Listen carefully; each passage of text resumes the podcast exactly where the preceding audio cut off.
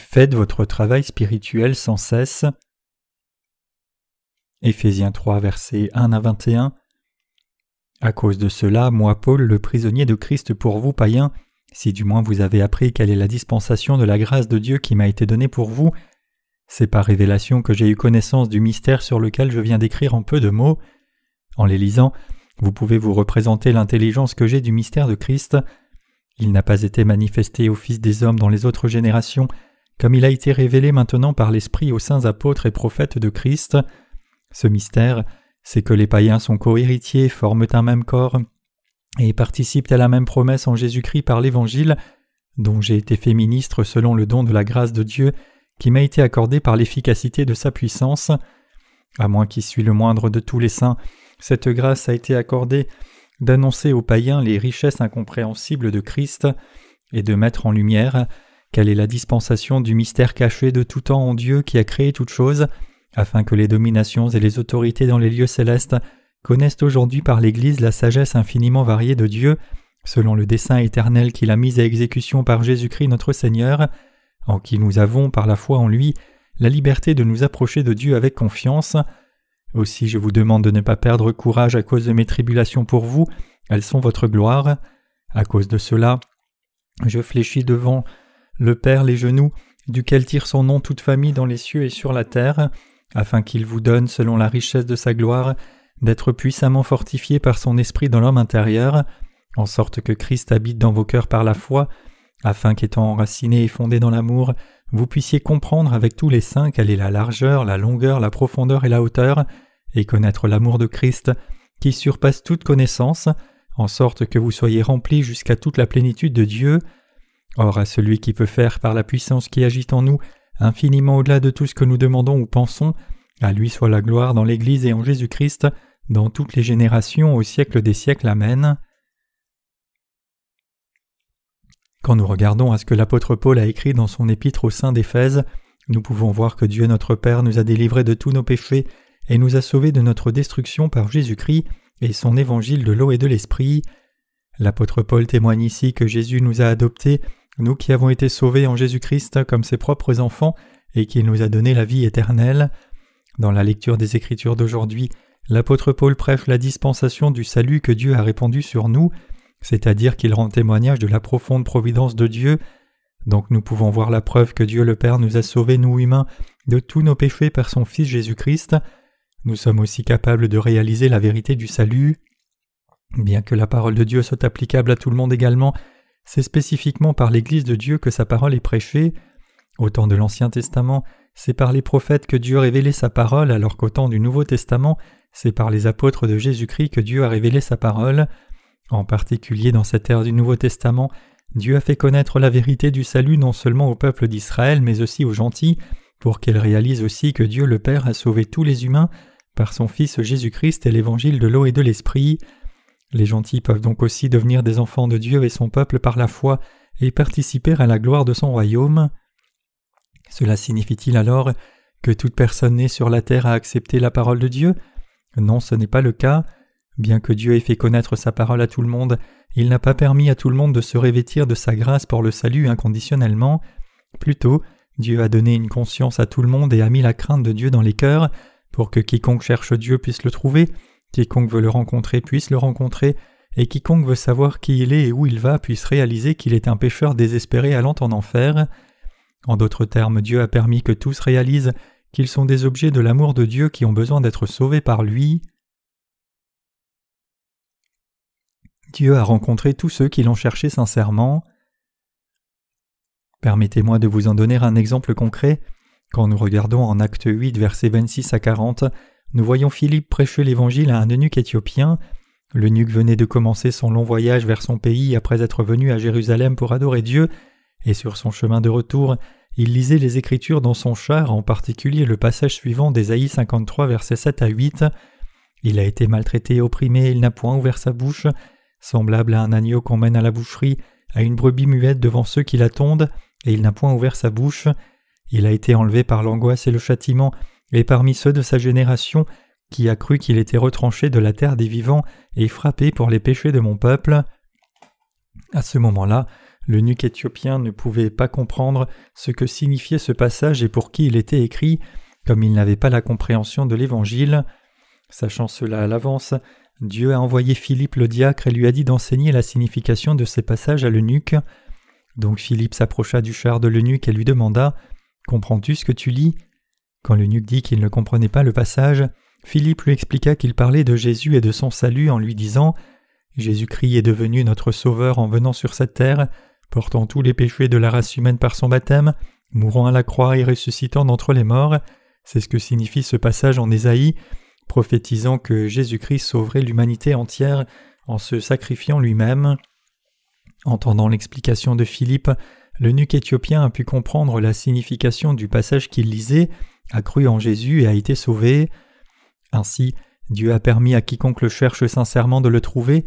Le problème cependant, c'est que les gens ne cherchent pas Dieu même si Dieu leur a donné la capacité de le connaître. Romains 1 verset 19. Au contraire, ils ne refusent pas seulement de croire en Dieu, mais ils pensent même qu'ils sont eux-mêmes comme Dieu. Comme si ce n'était pas assez, ils ont fait adoré de faux dieux avec des choses périssables créées par Dieu.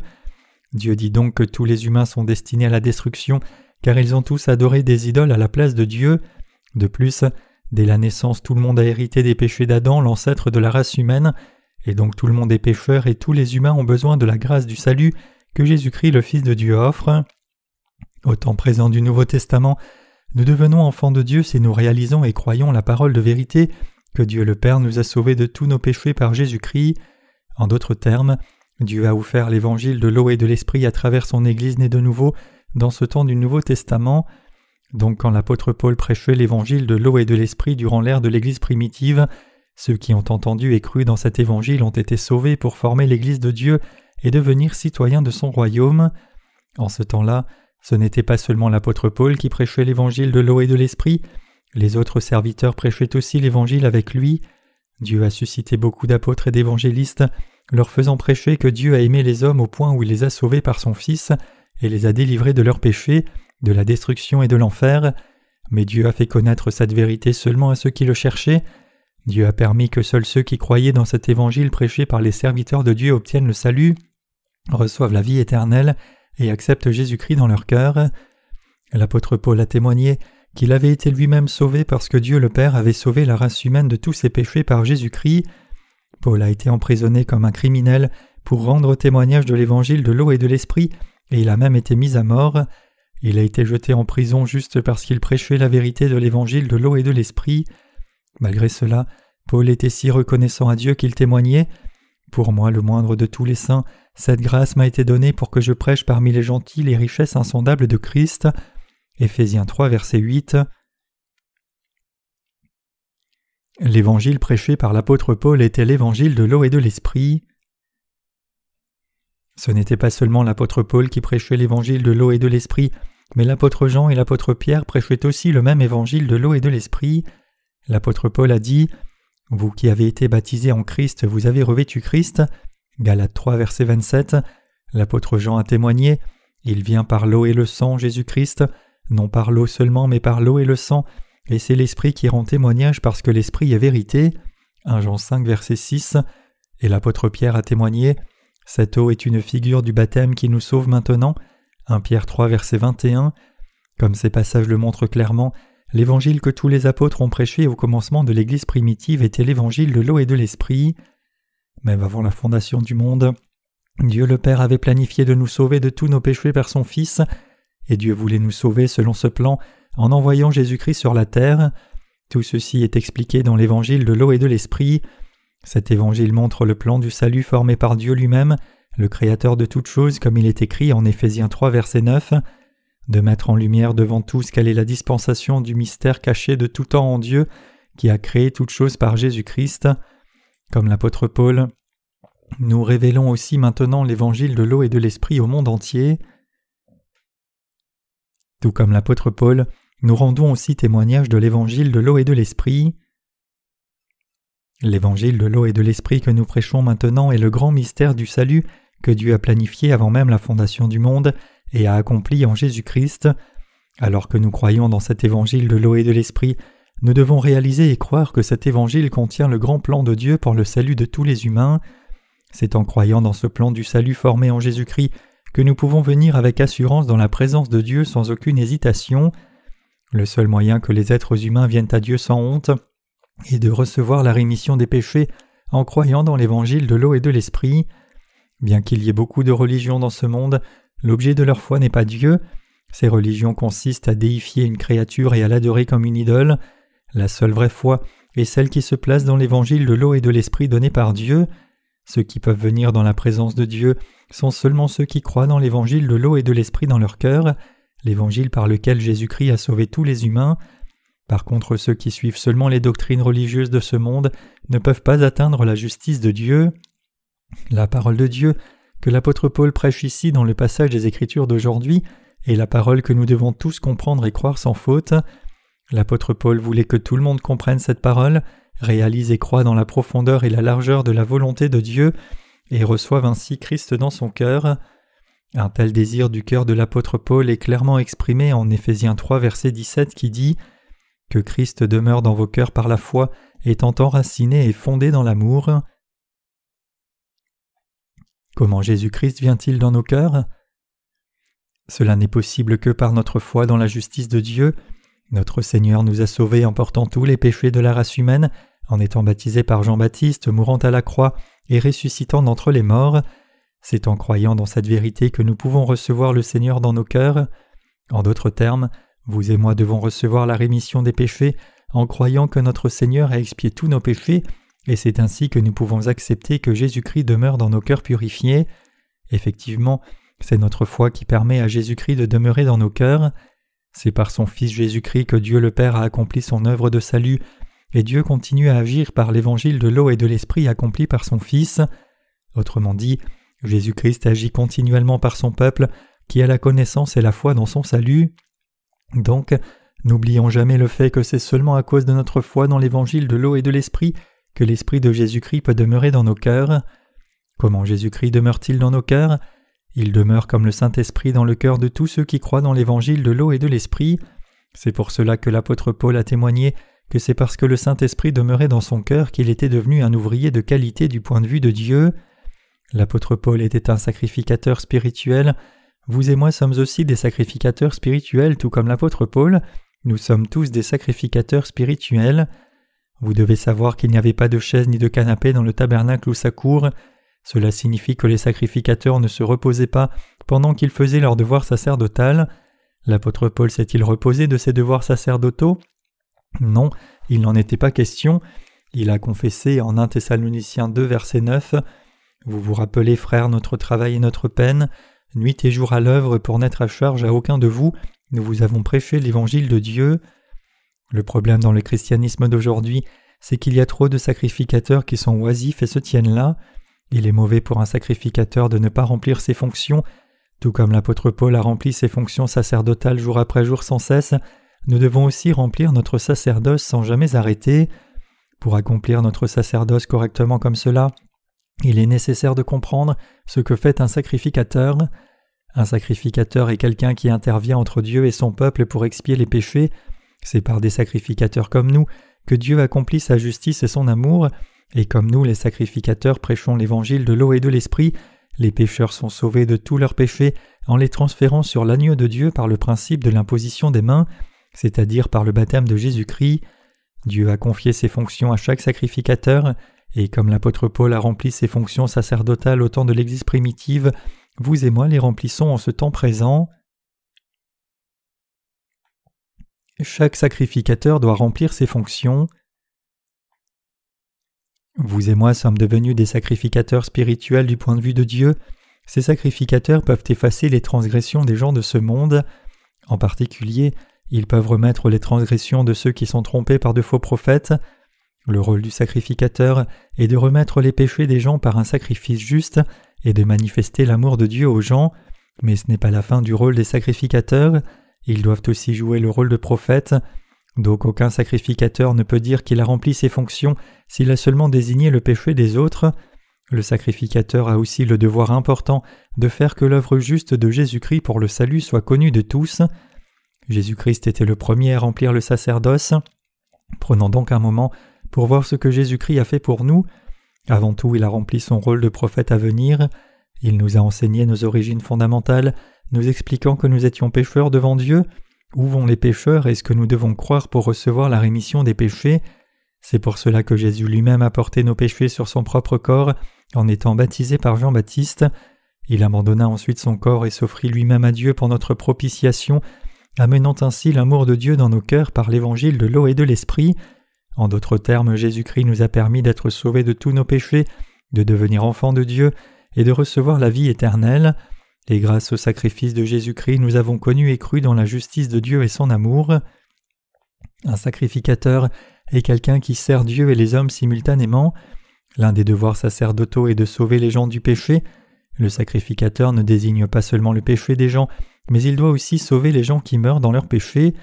C'est pour cela que Dieu nous a établis, vous et moi, au sacerdoce, pour que nous fassions l'œuvre du salut des âmes, et c'est pour cela que vous et moi devons nous offrir à Dieu comme ses sacrificateurs et remplir nos devoirs sacerdotaux.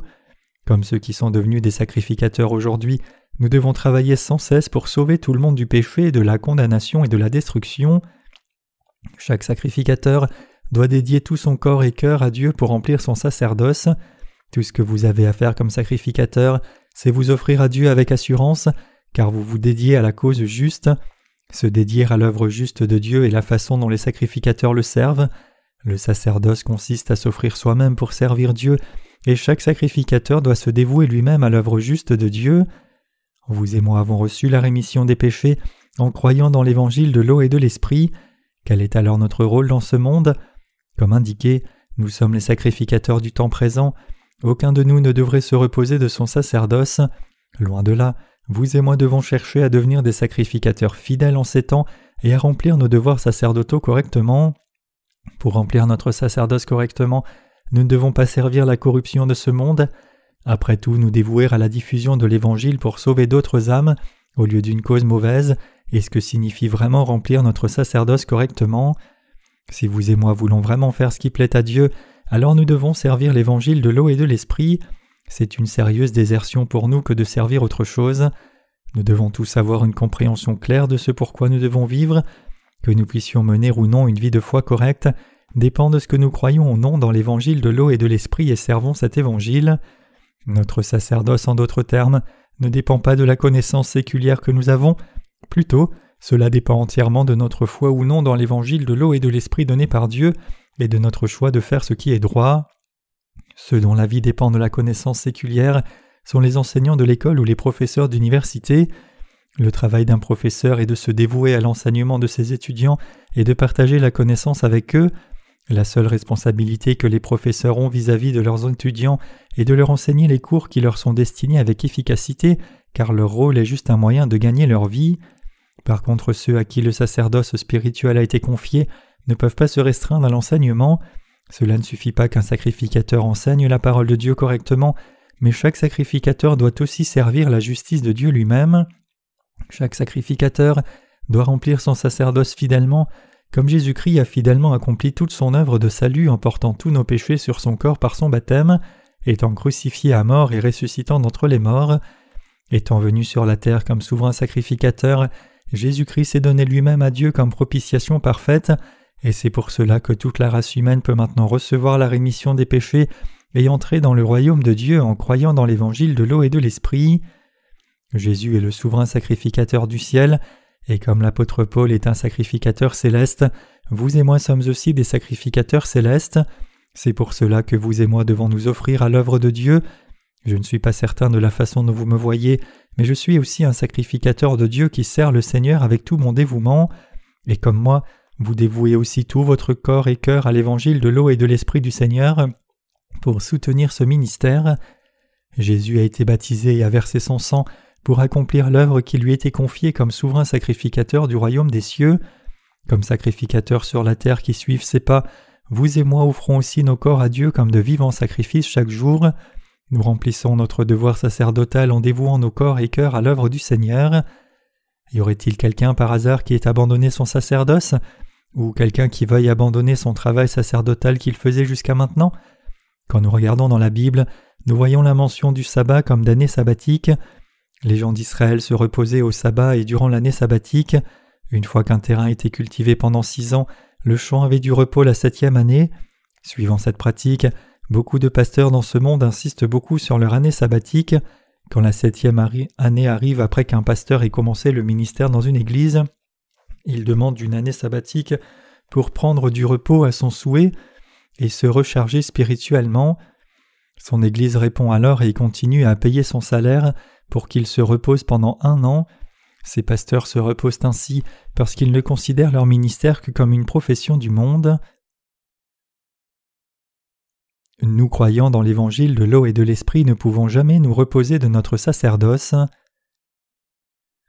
Si nous devions nous reposer de notre sacerdoce pendant un an, beaucoup de gens périraient par conséquent. Bien sûr, c'est vrai que nous souhaitons tous avoir un peu de repos pour nos corps fatigués, mais nous ne pouvons pas nous permettre de prendre des pauses, car cela voudrait dire que beaucoup de gens périraient. Chaque sacrificateur doit donc continuer à prêcher l'évangile de l'eau et de l'esprit sans cesse, jour après jour, mois après mois et année après année. Nous devons tous nous offrir au Seigneur encore et encore, c'est notre appel sacerdotal de vivre comme cela. Si quelqu'un qui croit dans l'évangile de l'eau et de l'esprit manque de faire son travail sacerdotal, alors il pratiquera inévitablement le mal. Nous connaissons et croyons dans l'évangile de l'eau et de l'esprit, nous savons que Dieu est notre Père et Jésus-Christ notre Sauveur, et nous connaissons aussi l'Église de Dieu. En dépit de cela, si nous ne dévouons pas nos cœurs au service de la justice de Dieu, que se passerait-il pour tous les pécheurs de ce monde? Ils périront sans doute.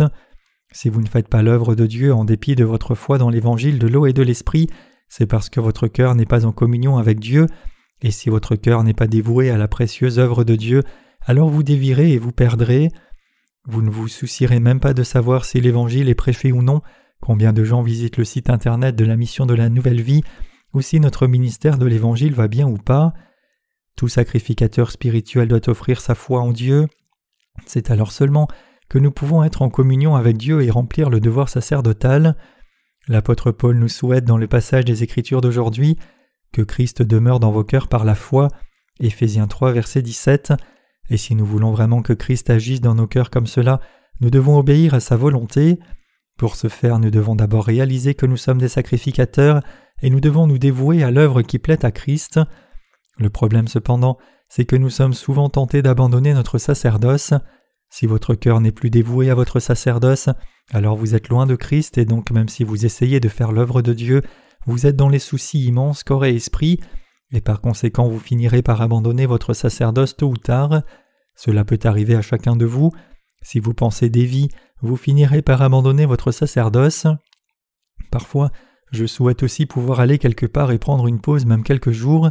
Quand je me sens épuisé, je souhaite me reposer au moins quelques jours seul sans être dérangé. Qu'arrivera-t-il au monde si nous cessons de travailler pour servir la justice de Dieu? Si nous les croyants dans l'évangile de l'eau et de l'esprit ne faisons rien que nous reposer oisivement, non seulement il n'y a pas d'espoir pour les pécheurs du monde, mais il n'y a rien non plus à y gagner.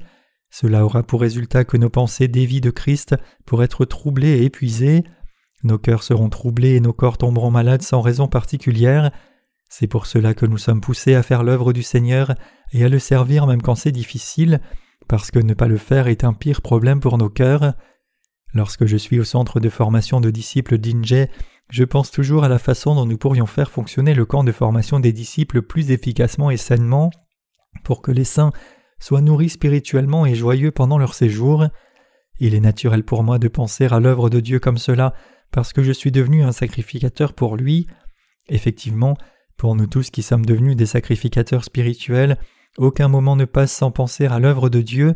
C'est parce que penser à l'œuvre de Dieu en soi, c'est déjà servir Dieu. Comme l'apôtre Paul dit que quoi que nous fassions, que nous buvions ou mangions, nous devons tout faire pour la gloire de Dieu. Ainsi nous tous qui croyons dans l'évangile de l'eau et de l'esprit devons travailler chaque minute et chaque seconde. Nous devons réaliser ici que lorsque nous nous offrons à Dieu pour faire son œuvre juste, c'est alors que nous remplissons notre sacerdoce fidèlement. Peu importe que nous soyons fatigués ou lourds pour avoir servi l'Évangile, nous ne pouvons nous permettre de prendre une pause prolongée. C'est parce que si nous nous reposons même quelques jours, notre passion pour Dieu se dissipera considérablement. Une fois que le cœur d'un sacrificateur commence à dévier vers le monde, il déviera loin de Dieu de façon incontrôlable, et une fois que notre cœur a dévié trop loin de Dieu, il est très difficile de revenir, et c'est pour cela que nous devons faire l'œuvre de Dieu tous les jours pour le restant de nos vies. Il est presque impossible à quelqu'un qui a quitté l'Église de Dieu pour adorer les veaux d'or de revenir à l'Église. Pourquoi en est-il ainsi? C'est parce qu'une fois qu'un sacrificateur permet à son cœur d'être captivé par ce monde, il ne peut pas revenir dans les bras de Dieu même s'il le veut. Comme le monde est comme un marécage, quand vous y tombez vous coulez plus profondément plus vous luttez. Nous ne devons donc jamais nous reposer de l'œuvre de Dieu même un moment, ceux qui cherchent les gains du monde et adorent les idoles ont trop de culpabilité pour revenir à l'Église de Dieu, pensant en eux-mêmes L'Église de Dieu ne m'acceptera pas après que je me sois égaré à ce point.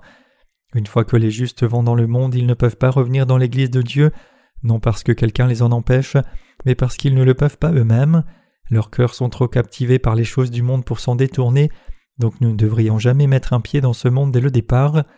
Nous prêchons maintenant l'évangile de l'eau et de l'esprit dans le monde entier avec le même désir du cœur que l'apôtre Paul avait pour les gens de son temps quand il a dit Que Christ demeure dans vos cœurs par la foi. Éphésiens 3, verset 17. L'évangile de l'eau et de l'esprit est le mystère de Christ. Dieu le Père nous a sauvés par son Fils, par l'eau, le sang et l'esprit. 1 Jean 5, verset 6 à 8. Jésus-Christ a pris tous nos péchés en étant baptisé par Jean-Baptiste et nous a sauvés en étant crucifiés à mort et ressuscitant d'entre les morts. Nous les croyons dans l'évangile de l'eau et de l'esprit n'avons pas de péché dans nos cœurs. Le Seigneur nous a sauvés de tout péché par la vérité de l'eau et de l'esprit, et nous sommes devenus les enfants de Dieu en croyant dans cette vérité. Comment pourrions-nous donc dévouer nos cœurs aux choses du monde au lieu de l'œuvre de Dieu? S'il y a quelqu'un parmi nous qui se dévoue aux choses du monde, Dieu l'appellera sans doute méchant. Nous ayant sauvés de tous nos péchés, Dieu nous a dit de remplir notre sacerdoce pour répandre cet évangile. Que dirait Dieu si nous ne faisions pas son œuvre mais servions autre chose en désobéissant à sa volonté? Dieu nous rejetterait pour avoir eu un cœur méchant et adoré les idoles. Si cela se passait, nous ne serions pas réconciliés avec Dieu à la fin, et donc nos cœurs ne seraient pas en paix. Dieu serait alors dur avec nous, et nous serions effrayés à l'idée d'être devant lui. Puisque nous ne serions pas unis à Dieu d'un même cœur, notre relation avec Dieu serait un problème, et puisque notre relation avec Dieu serait troublée, nos cœurs seraient aussi troublés. De plus, la sagesse spirituelle que nous avons maintenant disparaîtrait, et par conséquent nous serions handicapés spirituellement et serions incapables de faire quoi que ce soit même si nous étions assis dans l'Église de Dieu. La sagesse vient de Dieu. Quand quelqu'un est fidèle à Dieu, il lui donne la sagesse céleste. Proverbe 9, verset 10, Psaume 111, verset 10. Ceux qui sont sages spirituellement peuvent reconnaître ceux qui sont handicapés spirituellement, et les sages spirituellement peuvent aussi confronter tous les défis que le monde leur lance. C'est parce que Dieu leur enseigne tout c'est parce qu'ils ont la sagesse qui vient de Dieu, donc il est absolument impératif pour nous tous d'être en paix avec Dieu, nous devons être en harmonie avec Dieu en tout temps, si nous voulons recevoir des bénédictions corps et esprit, il est absolument nécessaire que nous soyons réconciliés avec Dieu. Comment faisons-nous une offrande de paix qui nous réconcilie avec le Seigneur? Pour être réconciliés avec Dieu, nous devons offrir un sacrifice selon les conditions du système sacrificiel de Dieu. Si vous et moi avons déjà reçu la rémission des péchés et sommes devenus des sacrificateurs par la foi, alors le moyen de servir le Seigneur est de marcher selon le système sacrificiel. Vous et moi devons remplir notre devoir de sacrificateur de Dieu et expier les péchés des gens. Chaque sacrificateur doit faire des sacrifices fidèlement pour être en paix avec Dieu. C'est alors seulement que nos cœurs aussi peuvent être en paix. C'est notre destinée comme ceux qui sont nés de nouveau de faire l'œuvre de Dieu. Quiconque est devenu un sacrificateur du point de vue de Dieu doit remplir son devoir sacerdotal sans cesse. Vous et moi sommes ces sacrificateurs devant Dieu, n'est-ce pas? Bien que le sacerdoce ait été ouvert seulement à la tribu de Lévi du temps de l'Ancien Testament, en ce temps du Nouveau Testament, quiconque a reçu la rémission des péchés en croyant dans l'évangile de l'eau et de l'esprit est un sacrificateur du point de vue de Dieu. Dieu a permis à tous ceux qui croient dans l'évangile de l'eau et de l'esprit de venir dans sa présence et il a aussi promis qu'il écouterait leurs prières, et donc en ce temps présent, seuls ceux qui sont nés de nouveau d'eau et d'esprit sont des sacrificateurs de Dieu. Maintenant donc, examinons plus en détail ce que les sacrificateurs de l'Ancien Testament faisaient. Les sacrificateurs de l'Ancien Testament faisaient la médiation entre Dieu et le peuple d'Israël, faisant des offrandes de paix à leur place. Quand le peuple d'Israël apportait un animal à sacrifier pour faire l'expiation de leurs péchés, ils transféraient leurs péchés sur l'animal en posant leurs mains sur sa tête et versaient son sang. Les sacrificateurs faisaient ensuite le sacrifice pour eux, mettant le sang de l'animal sur les cornes de l'autel des holocaustes et brûlaient sa graisse. Lévitique 3, versets 1 à 5.